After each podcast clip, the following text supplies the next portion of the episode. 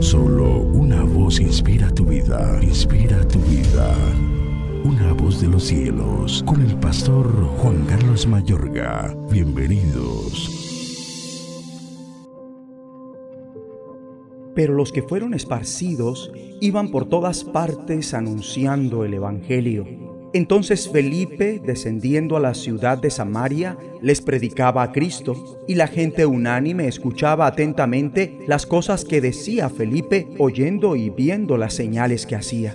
Porque de muchos que tenía espíritus inmundos salían estos dando grandes voces, y muchos paralíticos y cojos eran sanados. Así que había gran gozo en aquella ciudad. Hechos capítulo 8 versículos 4 al 8. La iglesia en sus inicios se hallaba compuesta por personas como tú y como yo, y aún así en Cristo fue suficiente para transformar el mundo. El mundo entero fue cambiado como resultado de la muerte y resurrección de Jesús de Nazaret y el derramamiento del Espíritu Santo.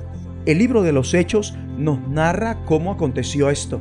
Predicaban el mensaje de Cristo por donde quiera que iban en este capítulo notamos que predicaron tanto a muchedumbres como a gente individual, como Simón el hechicero y el eunuco etíope.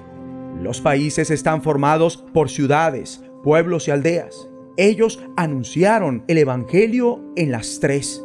Felipe lo anunció en una ciudad en Samaria, Pedro y Juan lo anunciaron en muchas aldeas de Samaria, Felipe anunció el Evangelio en todas las ciudades hasta Cesarea. Su predicación fue seguida de tres componentes que de hecho la avivaron. Inició con persecuciones. Los que se habían dispersado predicaban la palabra por donde quiera que iban. La dispersión acarreó una gran bendición en todos los lugares donde iban, anunciaban al Mesías.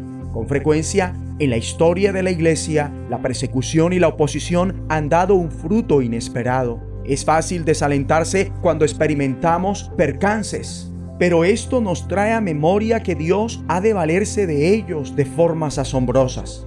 Pero también aquí notamos la importancia de la oración. Pedro y Juan oraron por los samaritanos para que recibieran al Espíritu Santo. Y además, la iglesia en sus inicios se caracterizaba por una gran efectividad. Al oír a Felipe y ver las señales milagrosas que realizaba, mucha gente se reunía y todos prestaban atención a su mensaje de muchos endemoniados los espíritus malignos salían dando alaridos y un gran número de paralíticos y cojos quedaban sanos. Ellos dependieron absolutamente del Espíritu Santo y su poder, tanto que el encuentro de Felipe con el etíope no fue resultado de una planificación estratégica, sino que el Espíritu guió a Felipe. Las consecuencias que siguiera la inspiración del Espíritu Santo fue la sobresaliente conversión del etíope que ha impactado a todo el país de Etiopía hasta este tiempo presente.